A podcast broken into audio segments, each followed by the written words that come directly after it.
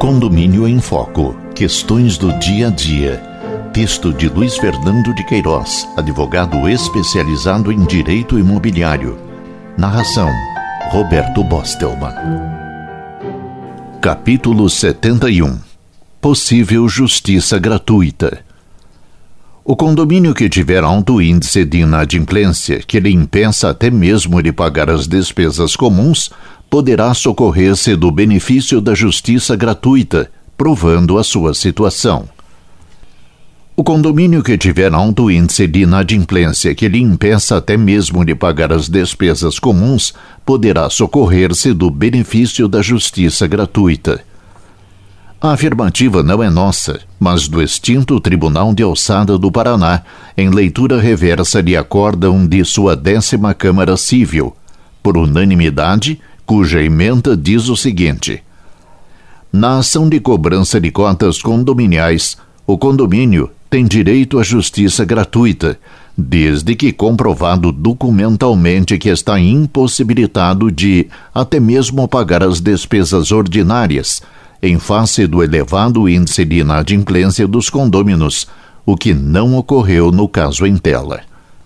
Relatou o juiz Edivino Boquinia que condômino agravou de instrumento 249.730-5 contra a decisão proferida que deferira o benefício da assistência judiciária a condomínio que alegava não possuir recursos suficientes para arcar com as custas processuais, argumentando que o prédio não se encontrava em condição de miserabilidade. Arguiu ainda que somente pessoas jurídicas que forem filantrópicas podem receber a benesse legal.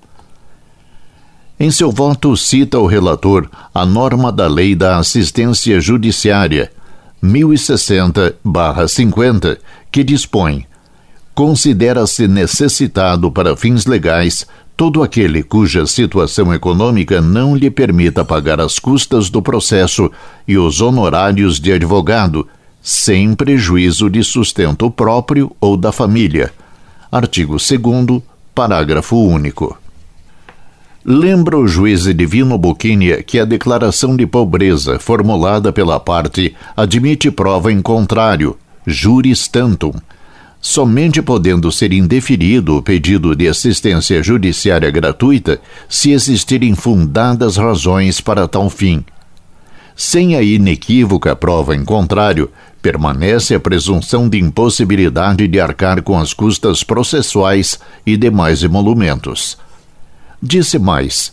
A Constituição da República, artigo 5 74, assegura assistência jurídica integral e gratuita aos que provarem insuficiência de recursos. O princípio da igualdade manda estender igual benefício à pessoa jurídica, desde que satisfeito o requisito constitucional de prova da hipossuficiência econômica após transcrever outras decisões judiciais que mostram que a lei não fez distinções entre pessoas físicas e jurídicas, o relator explica que, no caso específico, o condomínio não comprovou de forma convincente que há vários meses não consegue recursos para pagar suas próprias despesas frente às dificuldades financeiras que atravessa tudo decorrente do alto índice de inadimplência dos moradores do condomínio, razão por que foi deferido o agravo do condômino, modificando-se a decisão de primeiro grau.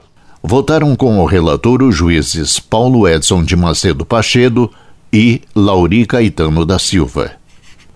Pelo que se infere do aresto paranaense, Outra teria sido a decisão se o condomínio tivesse demonstrado, através da juntada de balancetes atualizados e outros documentos, que se encontra em atraso no pagamento de contas relativas às suas despesas ordinárias, exemplo, água e saneamento, contador, energia, etc o que comprovaria que o alto índice de inadimplência não lhe permite pagar as custas judiciais e os honorários advocatícios. Com relação a estes, juntar contrato que prove que serão devidos somente no caso de sucesso da demanda. O reconhecimento judicial de que há pessoas jurídicas e assemelhadas, condomínio, por exemplo, que vive em situação de penúria encontra respaldo na realidade brasileira, onde micros e pequenas sofrem para sobreviver.